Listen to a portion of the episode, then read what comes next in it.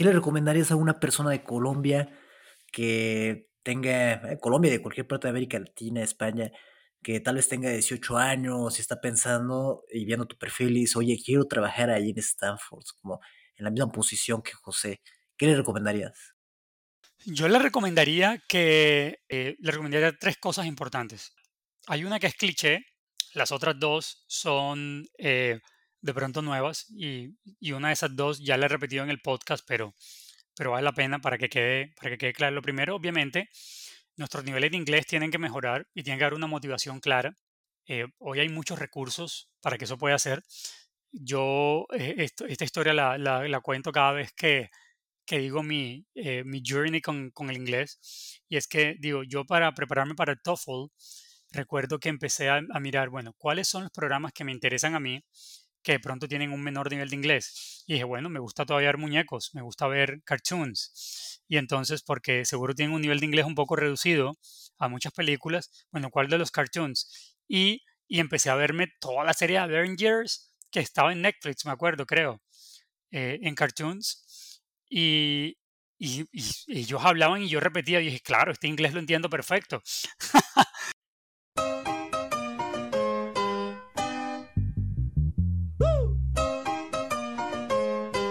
¡Vacila rumbero!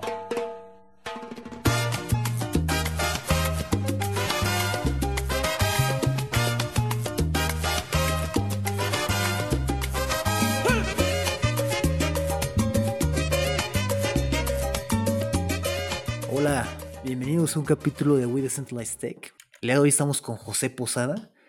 Es un orgullo estar con él. Nos va a platicar cosas bien interesantes ahora en la parte de medicina con inteligencia artificial. Tiene un perfil bien, bien, bien padre. Nos va a platicar un montón de cosas.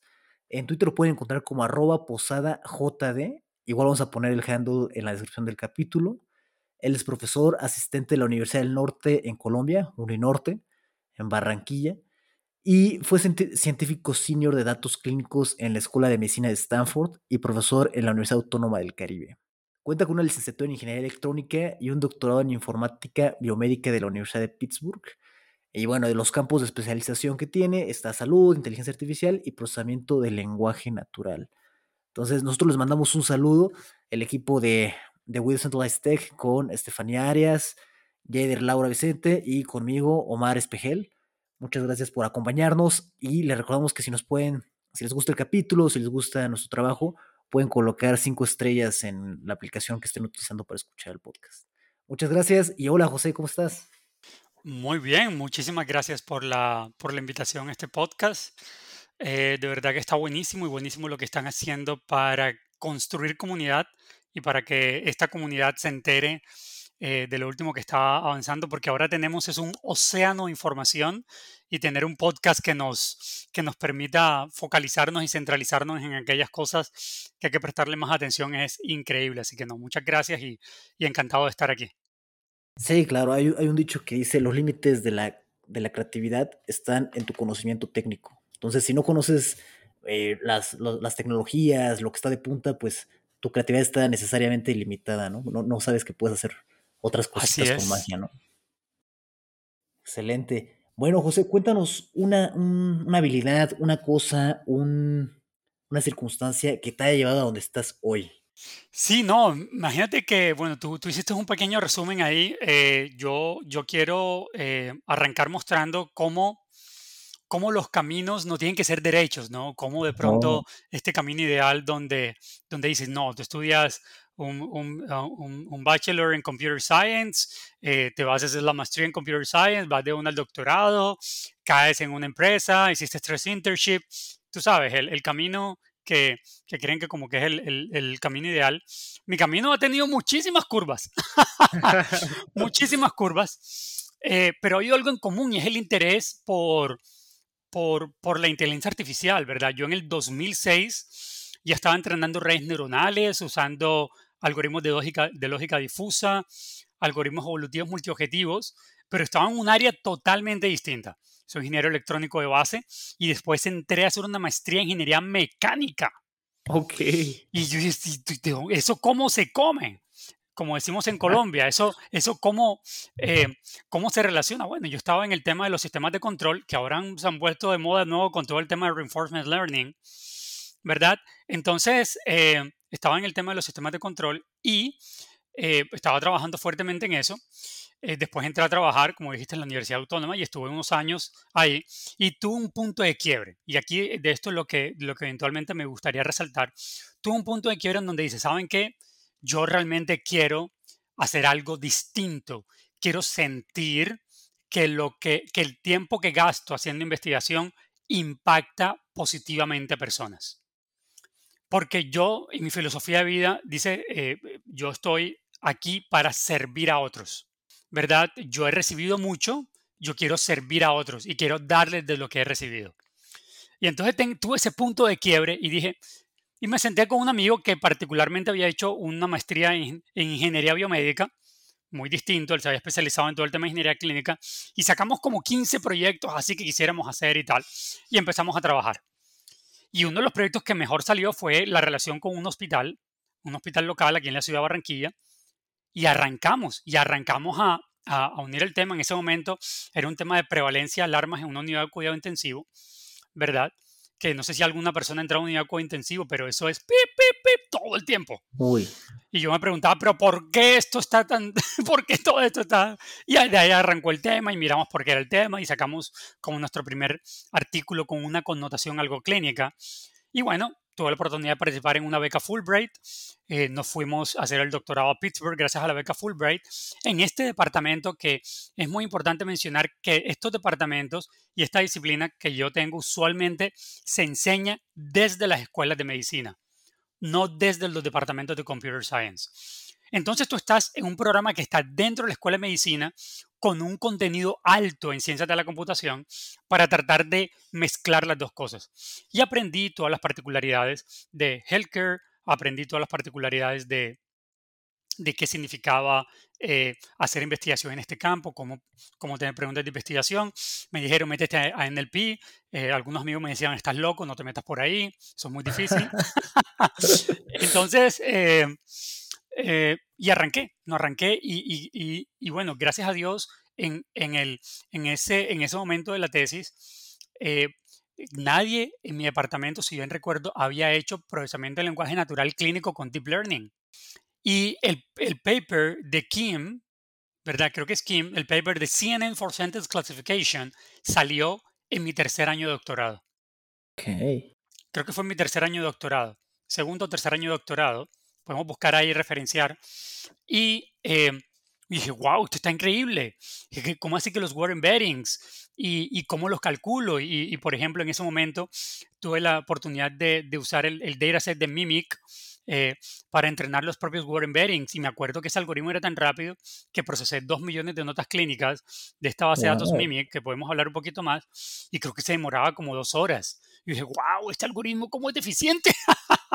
y entonces, porque obviamente este Mikolov lo escribió en C, ¿no? Entonces, entonces eh, em, los usamos y entrenamos y entonces, obviamente termino mi tesis, pasan seis meses y yo digo, Dios mío, ¿y ahora qué está pasando con esta área? Ya no me dan ni tiempo a leer todos los papers. Y arrancó la explosión. Y aquí es lo segundo que quisiera de pronto pausar y decirles, es imposible predecir el futuro. Por más proyecciones, por más que leas eh, por más que leas, eh, eh, eh, ¿verdad?, lo que otras personas piensan, yo no sabía dos cosas fundamentales que han pasado con mi área, con mi campo. Primero, yo no sabía que Biomedical Informatics estaba en la curva, estaba como un punto de inflexión antes de entrar. Yo lo hice porque realmente mi motivación no fue que quiero ganar más salario, no fue que, que quiero hacer, mejor, quiero ser el investigador más reconocido del mundo. Mi motivación, volviendo a lo que le dije, yo dije porque quiero servir a otros y quiero dar de lo que he recibido. Entonces, eh, entró eh, algo que realmente me gustó y me apasionó y entré en una curva de inflexión, en un punto de inflexión increíble, eh, en una, y en la parte exponencial de la curva, y después, precisamente el lenguaje natural, exactamente lo mismo. Había mucha incertidumbre, decían, pero ¿de quién te vas a apoyar? Y muchas cosas. Me voy a explicar porque la infraestructura, además, me acuerdo que le pedí a mi advisor, teníamos un cluster, me acuerdo, de 20 gigas, 20 núcleos y 300 gigas de RAM, y yo diciéndole a mi advisor, pero es que lo que necesito es una GPU. Y entonces, como los datos no pueden salir a ningún lado, no podía usar cloud, demás. Y entonces recuerdo comprando la GPU, yo desarmando mi computador de la universidad para meter la GPU. Y dije, mira, pude entrenar este algoritmo en 10 minutos y en el clúster me demoraba como 3 horas. Entonces, eh, pero nuevamente, en la misma motivación, ¿no? E, esa curiosidad, esa ganas realmente de, de, tener este impacto. Eh, y nuevamente termino el doctorado y el área explota, pero de una forma increíble, abrumador, entre otras. Incluso ¿En qué año fue que terminaste el doctorado? 2018. Ah, ok, justo el año, ¿no? El, claro, es que ese fue el año. sí. Entonces. Bert, ¿no? Sí. Claro, yo termino 2018, sale Bert y digo, wow, ¿qué pasó? Entonces, eh, entonces sí, no, como eh, realmente esas son las cosas que me han marcado mi, mi trayectoria académica eh, y la han marcado precisamente por, por, en mi opinión, tener una motivación correcta hacia lo que, hacia lo que quiere uno ser. Ok, ¿y qué, bueno, y, y, qué pasó después? ¿Salió Bert y te adaptaste, empezaste a, a ver, a cambiar tu, tu no sé, tu, tu, investigación o qué pasó? Claro, y entonces ahora miren lo, lo, el siguiente paso. Entonces empecé a, bueno, salí del doctorado, hice todo esto, y después llegó un trabajo en Stanford en donde hago parte de un equipo de investigación y hago parte de un equipo de desarrollo. Básicamente la mayor parte del tiempo la pasaba con desarrolladores. Y aquí es donde viene el reality check en ese momento de muchas cosas. Y es, ese modelo de Deep Learning está muy bonito, pero intentamos procesar 130 millones de historias clínicas y eso está muy grande. Uy. Listo. Entonces, eh, eh, una de las labores principales o de los software principales que, construimos fue un software para, para, hacer anonimización de notas clínicas. ¿Verdad? Entonces, donde básicamente es un Name Entity Recognition para reconocer estos 18 eh, identificadores de HIPAA en la regulación de Estados Unidos, dentro de los cuales están nombre, teléfono, dirección, URL, ¿verdad? Eh, bajo la metodología que se llama Safe Harbor, que la metodología lo que dice es que si tú remueves estos 18 identificadores, esta, esta información tiene la categoría de información de identificado, anonimizada, y por tanto, la investigación que hagas con esa información se considera información que es non-human subject research. Entonces, eh, básicamente por eso muchas de las, de, los, de las bases de datos tratan de llegar a, eso, a eso. Y el software que, una de mis tareas principales era construir un software que de forma automática pudiera procesar todas esas notas y, los, y pudiera básicamente terminar en un tiempo concreto. Eh, para más o menos dar una, una, una relación, muchos software que se usaban en ese momento para hacer esa tarea en otros entornos, eh, para procesar 130 millones de historias clínicas, se podían demorar cuatro meses. Wow, Para terminar, porque nuevamente muchos de los sistemas o bases de datos a los que eh, donde están guardadas esas historias clínicas no son los mejores amigos de cloud. No tienes muchas posibilidades de hacer autoescalamiento. Eh, hay algunos servicios que ni siquiera puedes usar porque incluso recientemente muchos vendedores de cloud empezaron a probar muchísimos servicios dentro de lo que dicen que son HIPAA compliant. Entonces, eh, eh, haya mucha tecnología que no se podía usar. Entonces, eh, entonces bueno, entro yo, son Java developers, mi, mi, mi, y llego yo con Python developer, y, llegan, y llego a un equipo de Java developers, y no, bueno, pero está bien, la mayoría del NLP clínico se hacía en Java, así que ya había pasado por ahí. Y entonces, vamos a hacerlo correr. Y en ese momento hice, comillas, una regresión tecnológica para hacer un avance al... regresión tecnológica, vamos a decir, comillas, científica para hacer un avance en términos de ingeniería. Y entonces pasó algo muy interesante. No seguía haciendo comillas, eh, no, no seguía utilizando deep learning, pero entonces aprendí a escalar los pipelines.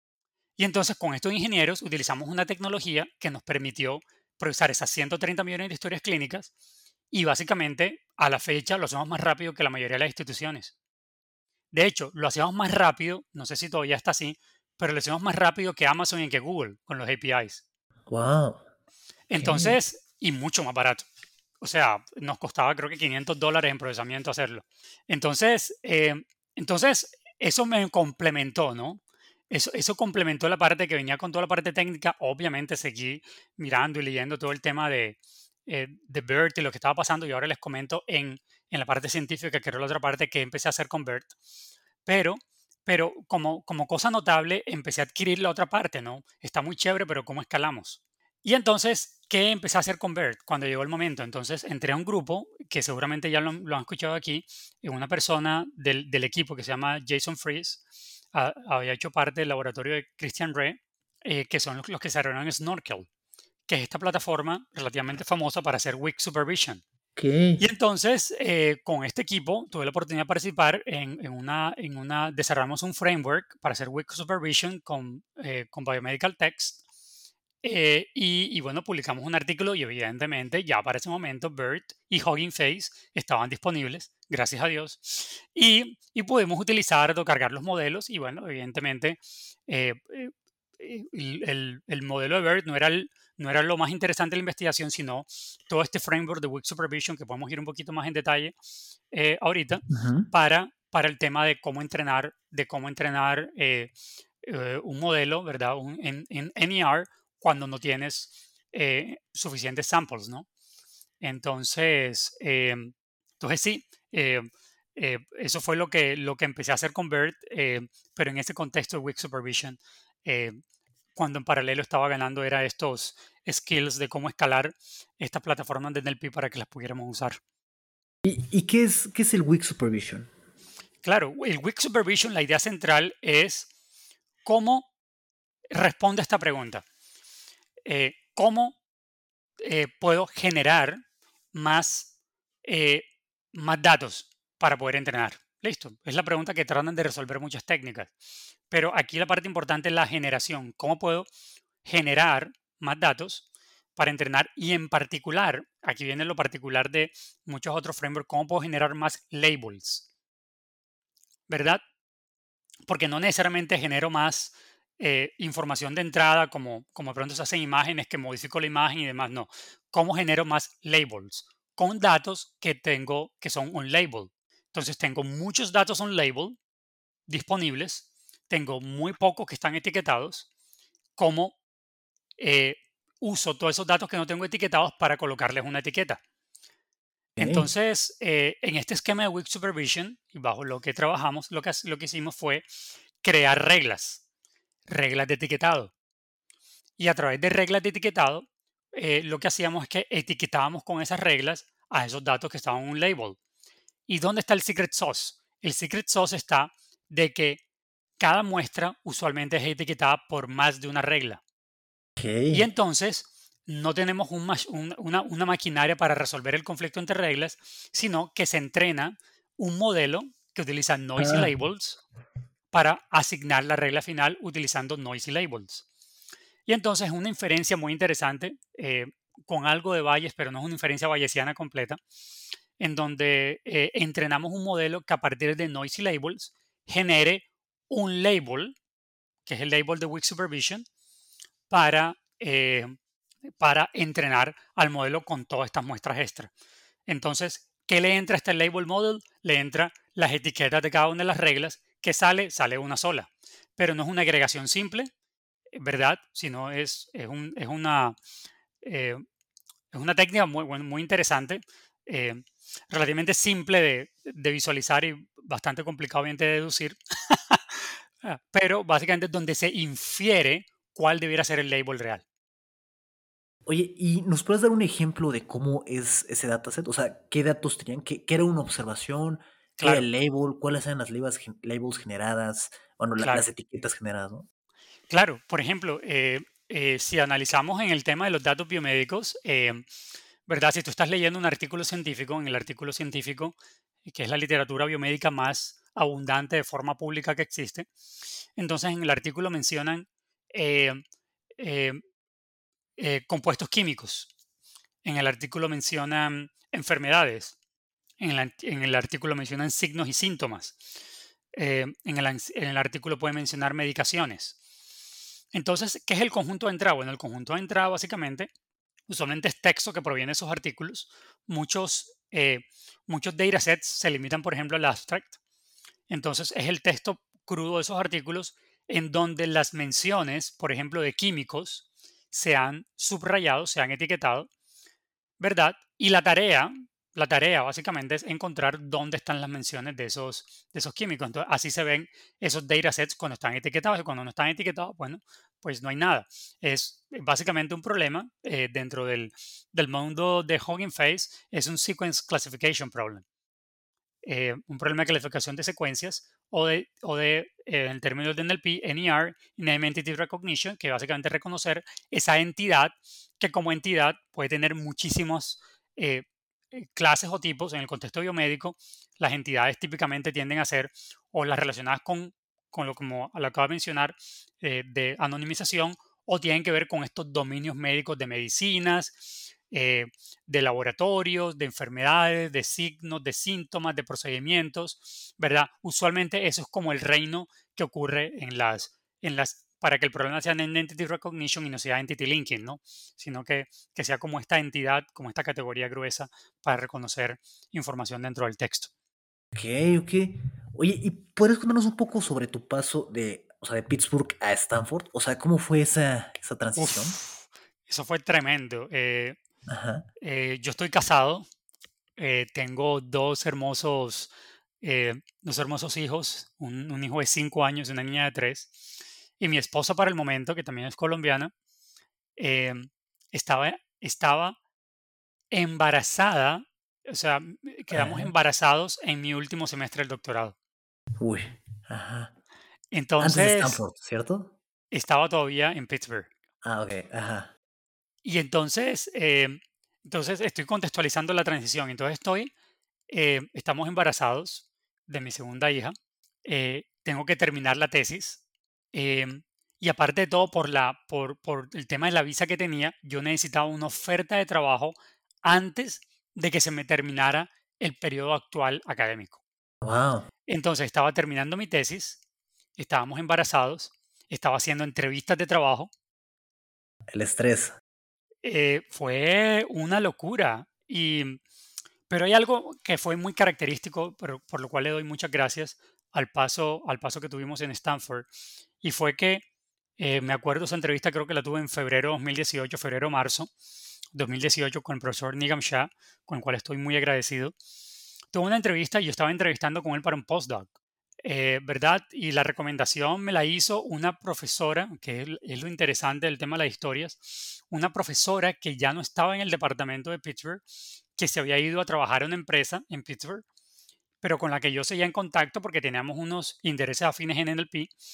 Y nuevamente, como mi filosofía siempre ha sido servir, yo realmente me reunía con ella para hablar de los temas, para revisar paper, pero realmente era, era, era un tema que me gustaba. Eh, ¿verdad? Y bueno, de ahí salió unas relaciones muy interesantes, entre otras esta. Entonces, Rebecca Jacobson, con la cual también le agradezco mucho, me, hizo la presentación con Nigam Shah. Y, y, en esa entrevista con Nigam Shah no habían pasado 10 minutos. No habían pasado 10 minutos. Cuando él me dice, I have a job for you. Rapidísimo. Y entonces, eh, y de ahí arrancó el proceso y las universidades son extremadamente lentas en sacar un offer letter al punto que básicamente recibí creo que el offer letter como dos semanas antes de que se me venciera el estatus académico, una locura.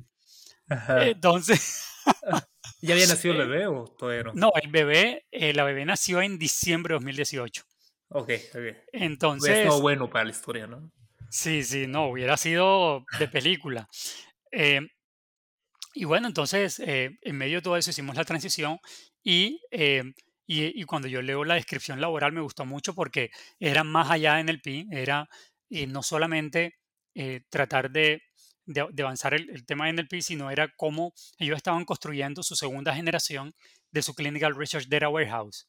Entonces es empezar a, a mirar otro tipo de datos, a familiarizarme con todo lo que se necesita hacer para, para poder construir un recurso compartido. Ahora estamos con todo esto del Data Centric AI, y realmente fue una experiencia que me colocó en contexto antes de que Andrew, Andrew Ng lo acotara como Data Centric AI.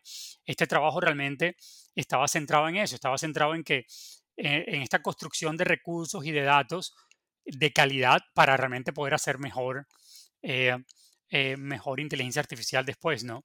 Y entonces, eh, en esa transición, me, pues eso fue lo que me llamó la atención. Tuve, de hecho, ofertas en otros lados, pero eh, permanecí con, con, esta oferta porque realmente era el trabajo más interesante de todos. ¿Qué? ¿Qué le recomendarías a una persona de Colombia que tenga, Colombia, de cualquier parte de América Latina, España, que tal vez tenga 18 años y está pensando y viendo tu perfil y dice, oye, quiero trabajar ahí en Stanford, como en la misma posición que José, ¿qué le recomendarías? Yo le recomendaría que, eh, que hiciera, eh, le recomendaría tres cosas importantes, ¿verdad? Hay una que es cliché, las otras dos son eh, de pronto nuevas y, y, una de esas dos ya la he repetido en el podcast, pero pero vale la pena para que quede, para que quede claro. Lo primero, obviamente, nuestros niveles de inglés tienen que mejorar y tiene que haber una motivación clara, eh, ¿verdad? Eh, hoy hay muchos recursos para que eso pueda hacer. Yo eh, esta historia la, la, cuento cada vez que, que digo mi, mi journey con, con, el inglés. Y es que digo, yo para prepararme para el TOEFL, recuerdo que empecé a, a mirar, bueno, ¿cuáles son los programas que me interesan a mí? Que de pronto tienen un menor nivel de inglés. Y dije, bueno, me gusta todavía ver muñecos, me gusta ver cartoons. Y entonces, porque seguro tienen un nivel de inglés un poco reducido a muchas películas, bueno, ¿cuál de los cartoons? Y, y empecé a verme toda la serie de Avengers que estaba en Netflix, me acuerdo, creo, eh, en cartoons. Y, y, ellos hablaban y yo repetía, y dije, claro, este inglés lo entiendo perfecto. y entonces, eh, realmente eh, encontrar esa motivación para hacer la transición a tener, a tener un mejor nivel de inglés. Eso es un poco cliché, pero tal vez el, el, primero. Lo segundo es eh, todo el tema de tener motivaciones correctas, ¿verdad? Eh, yo siempre, nuevamente, motivaciones que no estén, todos queremos devengar y tener un buen, una buena calidad de vida, pero la motivación usualmente es mucho mejor eh, que venga, que no venga de, de, eso que vamos a vengar, ¿no? Sino que venga de, de, un propósito que está más allá del dinero o de la posición, ¿verdad? Eh, y que está mucho más allá de qué va a pasar, o sea, qué, cuál es el escenario, qué me permite hacer eso. Entonces, eh, poder servir a otros, poder aprender. Entonces, yo estaba muy motivado con ir a Stanford porque dije, quiero aprender de los mejores, quiero poder tener más herramientas, quiero poder hacer más conexiones, quiero poder tener un mejor impacto en mi país, quiero... Eh, entonces, había unas motivaciones que trascendían a fama y fortuna, y trascendían a de pronto el dinero que me iba a ganar, y realmente eh, eh, estar, estar enfocado en eso realmente permite que cuando se tengan esas conversaciones y hayan esas oportunidades, primero el corazón esté en el lugar correcto y segundo, uno esté dispuesto a vivir los procesos, ¿no? a vivir los procesos. Em, y lo tercero, ¿verdad? Es, es hay que ser, eh, esto em, pronto seguramente mucha gente lo ha dicho en el podcast, pero hay que ser, hay que, nunca se debe dejar de ser eh, curioso como un niño, ¿verdad? Yo les decía a mis estudiantes, yo en pregrado me venía aquí a, hacer robots en vacaciones con, con otros compañeros y eso no era ninguna materia, o sea, eh, porque mi motivación era porque siempre he querido aprender, siempre he sido muy curioso, siempre he querido saber por qué. Entonces, si de pronto eh, les ha costado un poco el tema de, de, de ser curiosos, de aprender algo por el simple hecho de aprenderlo, de aprender algo nuevo porque es interesante, de aprender algo nuevo porque porque aprendiendo cosas nuevas, seguramente, como tú lo dijiste al principio del podcast, si yo no sé lo último, entonces mi creatividad se limita. Eh, si yo veo todo a, a, partir de los lentes de la utilidad pura, entonces se limita mi creatividad porque de pronto necesito aprender 10 cosas para que, haya, para que una sea, comillas, útil. Entonces, eh, e, ese es mi tercer consejo, porque esa, esa, esas ganas de hacer cosas diferentes son los que en últimas perfilan tu hoja de vida para, para, ¿sabes? Para, para presentarte como un candidato distinto, para decir yo quiero hacer cosas diferentes y para que cuando estén en esos trabajos seas, no seas un preservador del status quo, sino seas un agente disruptor del status quo en un buen sentido para decir vamos a hacer cosas distintas. Y entre otras, eso fue lo que hizo Hogan Face. O sea, en el pie era un desastre hasta que alguien dice, sabes que lo podemos hacer diferente. Entonces, que vino Hogan Face, que vino Spacey, o sea, eh, porque yo realmente yo he visto la transición y en el tema, o sea, yo he visto la transición increíble en el área, o sea, era extremadamente difícil hacer cosas.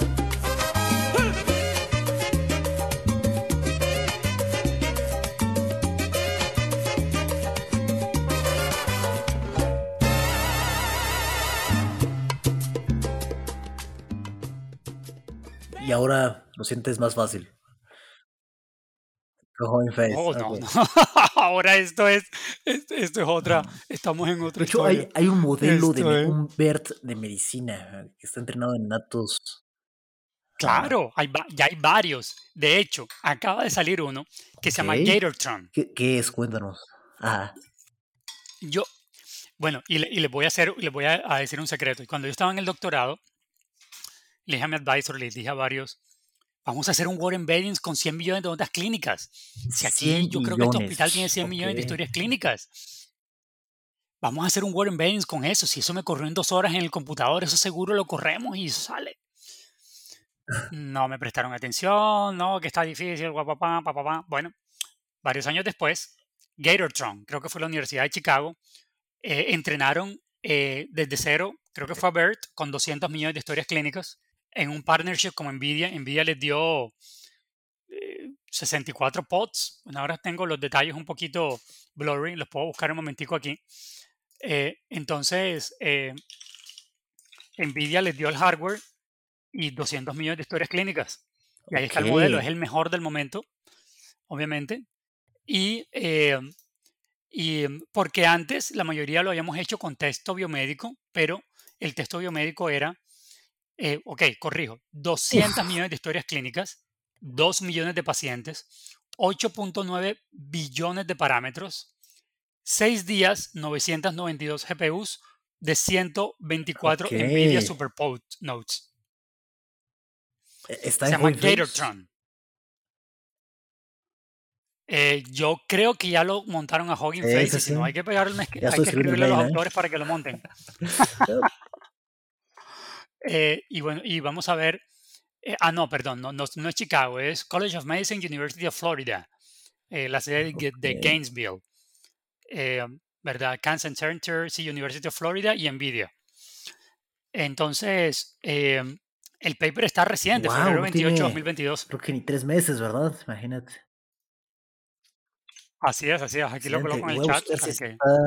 Nosotros podemos salir entonces, de, de, este artículo en, la descripción y a ver si está el modelo en Hugging Face para cuando salga la descripción de, del capítulo. Claro.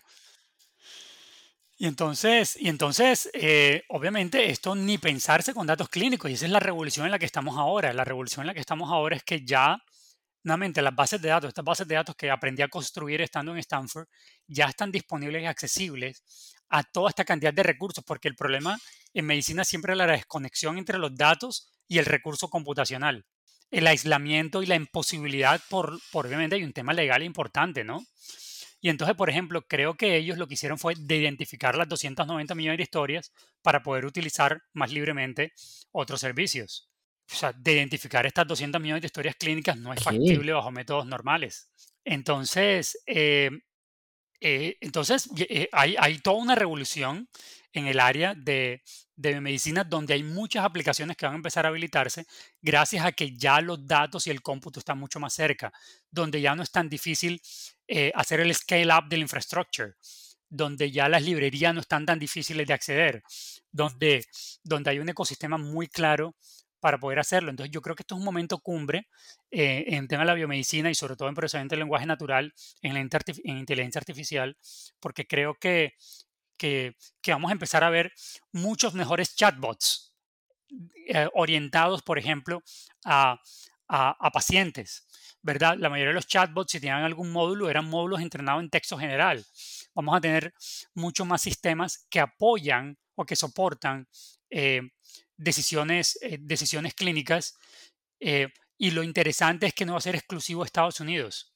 Porque una de las cosas que, que usualmente le digo a las personas cuando yo aquí a Colombia, miren, los recursos que yo ¿En tenía en? Stanford son los mismos que tengo aquí. ¿Por qué? Ajá. Porque si yo estoy usando cloud, lo único que necesitamos es, tenemos dinero suficiente para pagar, para correr los módulos. La pregunta no es, porque cuando hablo de recursos, Ajá. hablo de recursos computacionales. Entonces, eh, les digo, eh, aquí el, el detalle no es si puedo hacerlo, porque ya eso, la respuesta es sí. Porque antes era que era muy difícil, era mucho más costoso el servidor, pero ahora el costo, por ejemplo, para entrenar a este tipo de modelo es significativamente mejor, menor cuando uso recursos en la nube, cuando prendo el servicio, lo pago a la semana y ya se acabó el proyecto. Entonces, eh, eh, la accesibilidad a eso ya está disponible en Latinoamérica. De hecho, una noticia, seguramente tus oyentes, no sé si lo saben, ya hay un nodo Ok. de AWS no, en no, no, Colombia. no sabía, qué interesante. Ya, ya hay un nodo de AWS en Colombia. Ya fue el primero. Ya seguro Azure y Google ya saben que hay un nodo de AWS en Colombia. Entonces ya tenemos latencia reducida, ya tenemos gobernanza local de datos. O sea, ya hay muchísimos recursos que tenemos muy disponibles que no existían antes y que ahora están ahí para que nosotros realmente hagamos la revolución y que no sea una revolución exclusiva de Estados Unidos, sino que es una revolución que tenemos. Por ejemplo, un dato importante en NLP y IA, uno de, las, uno de los centros que está revolucionando significativamente en NLP es el Barcelona Supercomputing Center. Ustedes seguramente de pronto han entrevistado a alguien de ahí y ellos acaban de entrenar GPT-2 en GPTJ español desde también. cero. Lo, lo acaban de entrenar hace poco. sea. Así es, entonces, desde cero, con la biblioteca que curaron y recopilaron Sí, texto en sí, creo español. que es una Increíble. biblioteca, creo que usan datos de la biblioteca de, de España, Nacional de España, una cosa así, ¿no? Sí, la biblioteca, Eh, así es, la biblioteca eh, española. Y, y ya se puede hacer entonces, ¿no? Para, digamos que como dicen los gringos, este, ya está el, eh, están leveling the field, ¿no? Ya está más, todos ya podemos tener más acceso, más Así es. Yo, me, me llama muchísimo la atención lo que dices de que tenías prácticamente los mismos recursos en Stanford que en América Latina, ¿no? En este caso Colombia. Así es. Así es. ¿Cuál es la única diferencia que alguien puede tener? Cuando alguien dice, no, es que yo tengo un sistema de emisión crítica y necesito una latencia de tantos milisegundos. Bueno, eso es lo único. Pero en el campo de la investigación, o sea, realmente Google no me limita los servicios que yo pueda acceder, o Azure, o, A- o- o AWS. O sea, ellos no me limitan la cantidad de recursos. O si yo necesito, eh, si, yo necesito 100 claro. núcleos, los prendo. Y, y no es tan caro. Yo me acuerdo, hace poco, me acuerdo que tenía que aprender una máquina virtual en, en Google que era igual al clúster que tenía mi profesor en el doctorado. 300 GB de RAM, eh, 20 núcleos. Y creo que me costaba Wow. 5 dólares la hora. Entonces, eh, yo, yo- cinco, eso no es nada. O sea, eran 5 o 30 dólares la hora. Ponte que fueran 30, creo que eran 30 dólares la hora. Y si te coloco el caso de, de cuando estaba entrenando Word to Vec, yo necesitaba dos horas. O sea, por 60 dólares tenía un modelo entrenado y lo pagaba y Wow, nunca compré el servidor. Entonces, entonces es- es- se abre una... O sea, simplemente que muchas veces no sacamos esos cálculos, pero, o sea, ya aquí en Colombia, si yo necesito una- un clúster, lo prendo y lo Y, y pago. sabes qué, también, por ejemplo, si empiezas a buscar por dónde encuentras, ¿no? Porque, por ejemplo, eh, Face ha dado recursos computacionales, ¿no? Este GPT-J que apenas ayer lo anunciaron, eh, eh, estaba Así basado en es. un modelo que se llama Bertin y, por ejemplo, en ese caso, eh, hablaron con Hugging Face, Hugging Face le llamó la atención y dieron recursos computacionales. Eh, por ejemplo, ahorita tuvimos un hackathon es. en español, el Somos NLP, organizado por, sí, por Somos NLP, y dimos GPUs de Paperspace para que entraran modelos interesantes, ¿no? Por ejemplo, Wow, un traductor de es. español a náhuatl, hubo un... Sí, el primero, el primero Oh, su, de, de- wow. de su tipo, ¿eh? O sea, con datos originales y bueno, o- obviamente aprovechando estos recursos computacionales de Paperspace, que tal vez sin ellos hubiera sido un poco más complicado, ¿no? Pero ahora sí que, como dice un, un comercial famoso en México, la cosa es buscarle, ¿no? Y, y como dices, si lo quieres hacer tú, no es tan costoso, ¿no? Y Así es, así seguramente una es. universidad como Uninorte puede costear esos, esos, sí, esos costos, esos recursos, ¿no? Sí, claro. De- muchas veces para, la, para una persona natural, muchos de estos costos siguen siendo altos porque obviamente conocemos de la desigualdad en Latinoamérica, pero algo que lo, de lo que quiero hablar y que de pronto mucha gente no le gusta escuchar, Colombia no es un país pobre. Chile no es un país pobre. Brasil es una superpotencia en Latinoamérica y en el mundo. en, México y muchos otros países se genera mucha riqueza. Eh, en Colombia, de hecho, tenemos uno de los hombres más ricos del mundo, creo que es Luis Carlos Sarmiento. Creo que todavía está en la lista del top 100, no me acuerdo. Eh, Sarmiento Angulo. Y eh, en estos países hay mucha riqueza. Entonces, cuando yo también digo, tenemos los mismos recursos, también pienso en que hay mucha riqueza que está usualmente dirigida a comillas cosas tradicionales, pero como la revolución inteligencia artificial básicamente es una ola que está eh, cayéndole a todo el mundo, si quiera o no, eh, las grandes instituciones ya le están apostando a esto. Muchísimas instituciones que yo no tenía ni idea están eh, teniendo grupos increíbles de analítica de datos, de ciencia de datos, ¿verdad? Están contratando muchísimo personal. entonces, el, tema de, la, de los recursos era, era simplemente estamos dispuestos a comprarlos. Eh, porque, eh, porque sí existe, o sea, e, estos países no son pobres, son países, obviamente, ya ni siquiera somos en vía de desarrollo, entre otras. Colombia no está catalogado como un país en vía de desarrollo, eh, ¿verdad? Es un, es un, país de, es un middle income country y y hay, muchos, hay muchas cosas que se pueden hacer, hay muchos recursos disponibles que se pueden utilizar para esto, eh, porque usualmente la mentalidad es que no, es que no hay dinero, no hay dinero. Realmente, como tú lo dijiste, tocar la puerta. Hugging Face organizó una hackathon, eh, muchos equipos desde Colombia hubieran podido decir, yo quiero recursos de Face y lo hubieran podido proveer. Entonces, estamos en un mundo distinto. ¿no? Y, sabes que una consecuencia de lo que mencionas de que, pues, no somos tan pobres como pensábamos, es que también hay gente, o sea, la educación es muy elevada también, ¿no? Hay universidades, o sea, con, con, eh, con estudiantes de, a, nivel global completamente competitivos en muchas ciudades de Colombia, ¿no? Entonces, y bueno, en América Latina en general y España, ¿no? Entonces, también, o sea, están los recursos, hay educación, bueno, pues tenemos más de lo que, de lo que a veces pensamos. Sí, así es. Y de hecho ya Colombia tiene, eh, le está apuntando fuertemente, ya hay venture capitalists aquí en Colombia, eh, el dinero de Silicon Valley estaba llegando mucho más, eh, empresas locales y, inversores locales le están apuntando más. Y entonces aquí es donde viene la avalancha de, de, de cómo en medio de esto, una, uno, uno de los llamados que hago es eh, para, aprovechar el contexto de que estamos hablando del tema de los recursos, uno de los llamados que hago es, debemos siempre recordar, eh, perdona que vuelva a repetir, que estamos para servir. Y entonces es importantísimo cuando nosotros creamos una empresa o, o, estamos aportando, es importante que se necesita construir riqueza, ¿verdad? Porque la riqueza es lo que en últimas nos jalona a todos, ¿verdad? Nos jalona a todos y eh, y no solamente hablo de riqueza monetaria, ¿no? Eh, como tú lo hablaste, hay muchísima gente muy bien educada, ¿no? Entonces, eh, el tema de la inteligencia artificial, lo, uno de los grandes impactos que, que, tiene es que es transversal mm. a todos los componentes científicos. Entonces, la aplicación de esto en, en el área, veo como mucha gente está pensando en el área legal, ¿verdad? Está pensando, eh, por ejemplo, en el área de, administración pública, ¿verdad? Toda esta cantidad de documentos. Colombia, por ejemplo, tiene una iniciativa increíble en datos abiertos, se llama datosabiertos.gov y hace mucho tiempo es un repositorio de datos que se está llenando cada vez más y cada vez más con datos abiertos gubernamentales y hay muchísimo para hacer inteligencia artificial y procesamiento del lenguaje natural. Eh, entonces, eh, Eh, con, este, con estas nuevas iniciativas hay que recordar que hay que tratar de eh, pensar en problemas que sean rentables, pero al mismo tiempo cómo servimos, ¿verdad? Cómo, cómo impactamos, cómo, cómo estamos mejorando las calidades de, eh, las calidades de, de, de, la, de, la, de vida de las personas que están al lado de nosotros.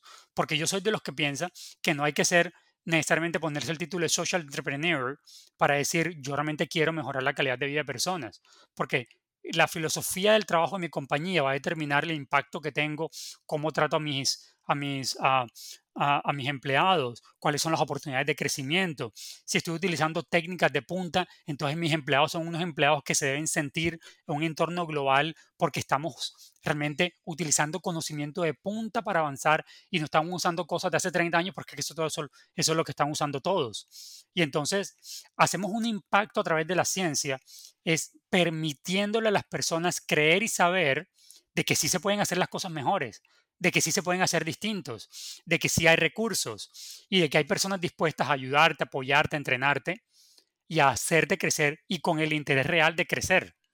Entonces, eh, yo creo que la inteligencia artificial y, el boom que hay ahora y, nuevamente eh, eh, empresas como Hugging Face y como, y, como, y como otras que han estado tratando de democratizar el acceso a estas tecnologías, nos han permitido acercar, ¿verdad? Acercar, acercarlo más a las personas y permitir que, esas condiciones empiecen a, generarse, las condiciones de, de, podemos avanzar y lo podemos hacer.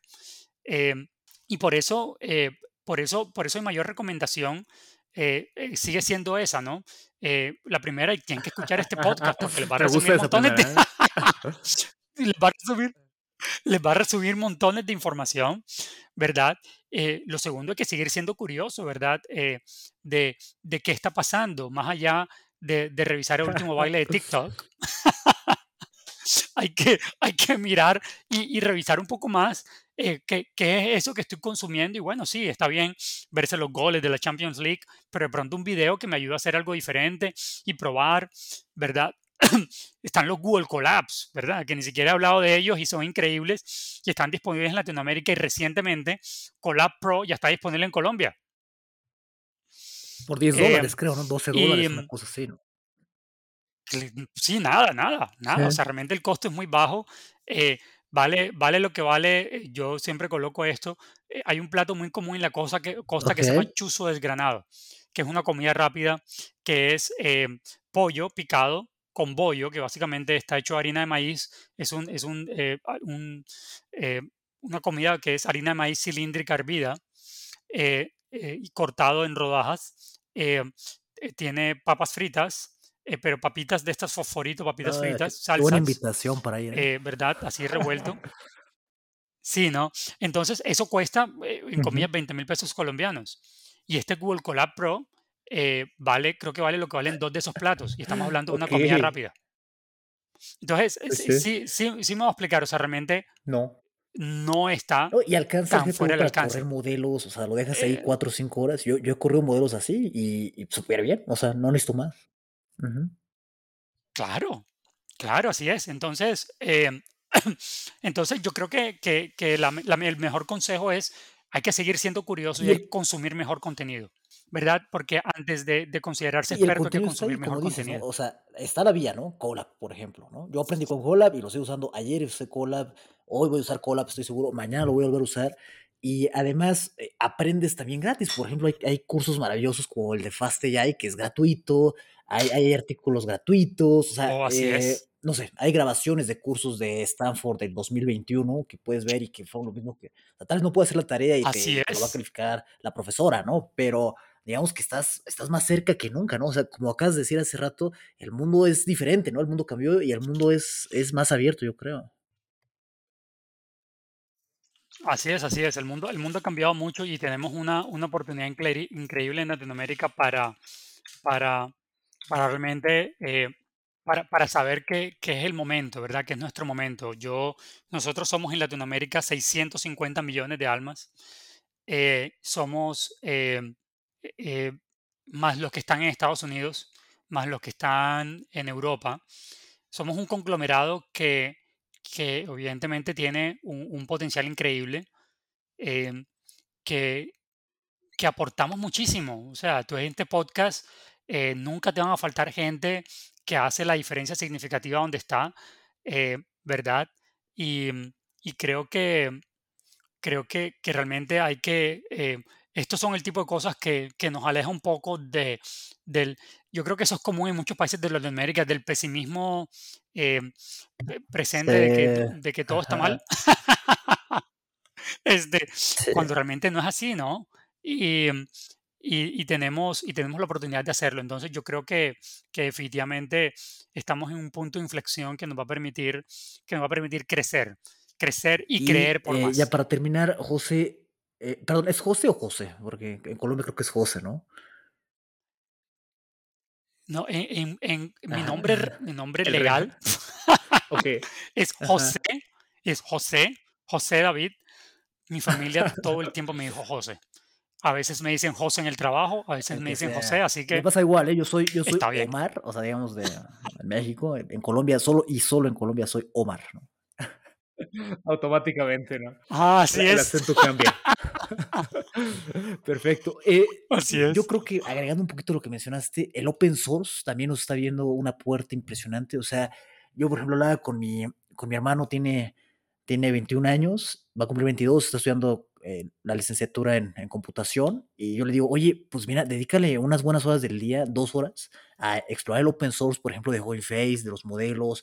Trata de ver dónde puedes colaborar, haz una traducción, haz un pull request, siente el calor de recibir retroalimentación de, de, de las personas, por ejemplo, de Hugging Face o de otros lados muy interesantes. Y esos van a ser, sin querer, tus maestros también cuando estés contribuyendo al código abierto, ¿no? Y, y bueno, o sea, y lo puedes hacer tú desde, Así desde es. Colombia, México, Chile, Argentina, o desde Rusia, desde China, o desde Estados Unidos, desde Stanford. Puedes estar en Silicon Valley y Así puedes es. hacer lo mismo y tienes acceso al mismo material. Entonces, eh, creo que, creo que la, el mundo está cambiando un poco y me da miedo que a veces no nos enteremos ¿eh? y que las, las personas de 18, 19, 20 años no se estén enterando que a, a, es un poco diferente, todo está más abierto, hay más oportunidades, pero obviamente también este, requiere que, que lo exploren, ¿no? Y, y, y, a veces tal vez estamos acostumbrados a, bueno, esta es mi, mi materia de, de, mañana, el del siguiente semestre, de la carrera, ya, ya me gradué y ahora que sigue, nunca he hecho un pull request a un, a un código open source, por ejemplo, ¿no? Así es, así es. De hecho, la primera vez que yo lo hice, no lo hice en el contexto de NLP, sino que lo hice en el contexto de, de otras eh, actividades que hago, eh, ¿verdad? En una comunidad que se llama Odyssey y eh, que, bueno, que básicamente es una comunidad de, en, en, la intersección, ¿no? Una comunidad en la intersección de, de, de este campo, de Biomedical Informatics, que trabaja con datos clínicos para la generación de evidencia clínica, incluyendo texto. Y, eh, y, la primera vez que hice un pull request era como sí, que, uy, wow, es diferente, ¿no? Es diferente y, y, y, uno se pone nervioso cuando lo sube, ¿no? Dice, dice ay, me contestó sí, y me dijo que estaba claro. mal esto, ¿no? Y, ah, bueno, ni modo, ¿no? Pero así es, creo que así es, ¿no? Entonces, pero bueno, Así es. eh, muchas, muchas gracias, José, por, por venir. No quiero quitarte más tiempo. Eh, creo, fue muy, muy, muy interesante el tema. No, no, tranquilo. Eh, aprendimos mucho. La verdad es que más de uno salimos inspirados de aquí. Entonces, muy, muy, muy felices por haberte tenido, José. No, muchísimas gracias por la invitación. Espero que, que podamos vernos en una próxima ocasión y bueno, el, eh, y que incluso nos podamos Pues ver ya, ya físicamente me- en algún momento, ¿no? Ya publicitaste el bollo. De- Entonces, este. Ni modo. Te cambio mi cola pro por dos bollos. Así es, así es, así es. A ver si es cierto. que se Wow. cumple eso. Así es, así es. Eh, Así es, así es. Bueno, que tengas un excelente resto de día y nuevamente muchísimas gracias.